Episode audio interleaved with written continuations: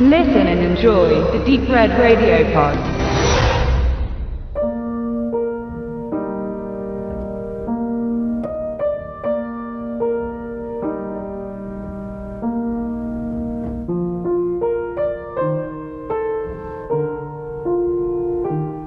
Ein Mann, der eigentlich die Einsamkeit sucht, findet die Liebe seines Lebens. Er suchte sie nicht.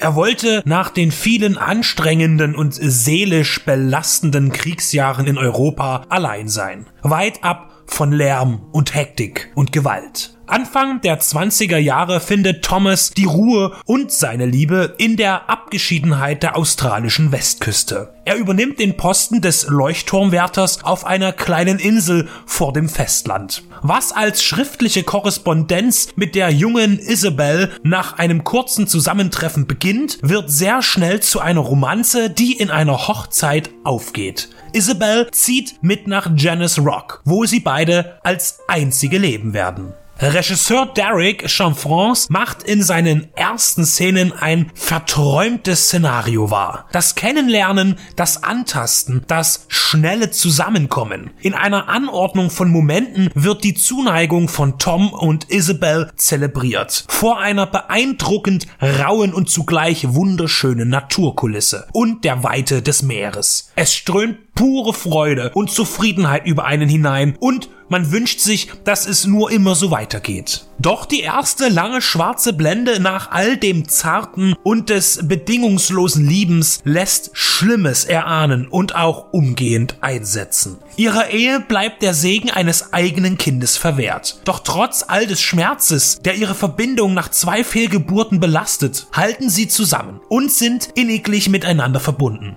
Ein gestrandetes Ruderboot ist die nächste harte Prüfung, denn in ihm liegt ein Mann und ein Kind im Säuglingsalter. Der Mann ist tot, das Kind lebt.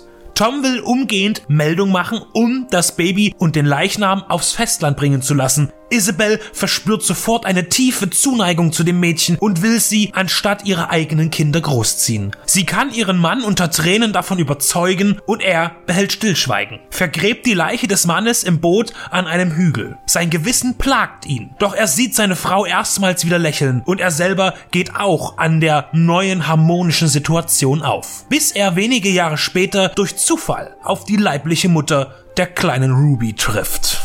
Jean-France ist ein Meister des starken Dramas, das sich nicht nur durch Traurigkeiten äußert, sondern auch mit Freude und gegensätzlich abgrundtief liegenden negativen Emotionen hervorsticht. Mit Blue Valentine und The Place Beyond the Pines bewies er sein Talent, Figuren und Geschichten spürbar zu machen. Man nimmt die Menschen in seinen Filmen ernst, fühlt sich umgehend in sie ein und leidet mit ihnen. Das gute Drama ist schwer zu finden, besonders heute. Die meisten Filme, die eine Tragödie zur Grundlage haben, werden gerne mit Thriller-Elementen versehen. Ein Werk, das von Darstellern und Regisseur getragen wird, ohne inhaltliche Effekthascherei, ist seltener geworden. Auch wenn sie sich in der Intensität unterscheiden. Denn Jean-France geht weitaus kompromissloser in seinen Erzählungen vor, so liegt ein Vergleich zu Lasse Hallström nahe, der mit The Cider House Rules, Gottes Werk und Teufels Beitrag, Shipping News, Schiffsmeldungen oder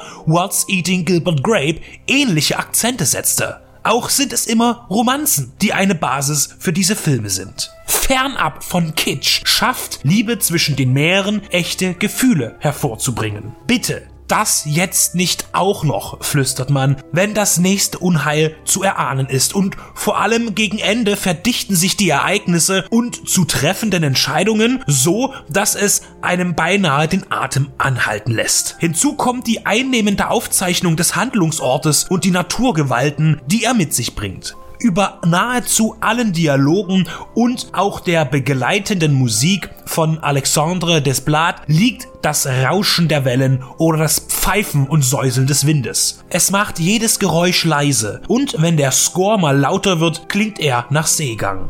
Als Tom und Isabel spielen Michael Fassbender und Alicia Vikander auf. Ihre Symbiose auf der Leinwand ist glaubhaft und ergreifend. Die von ihnen ob bewusst oder unbewusst. Und auch durch für manchen nachvollziehbaren Grund um ihr Kind betrogene Mutter wird von Rachel Weisz dargestellt.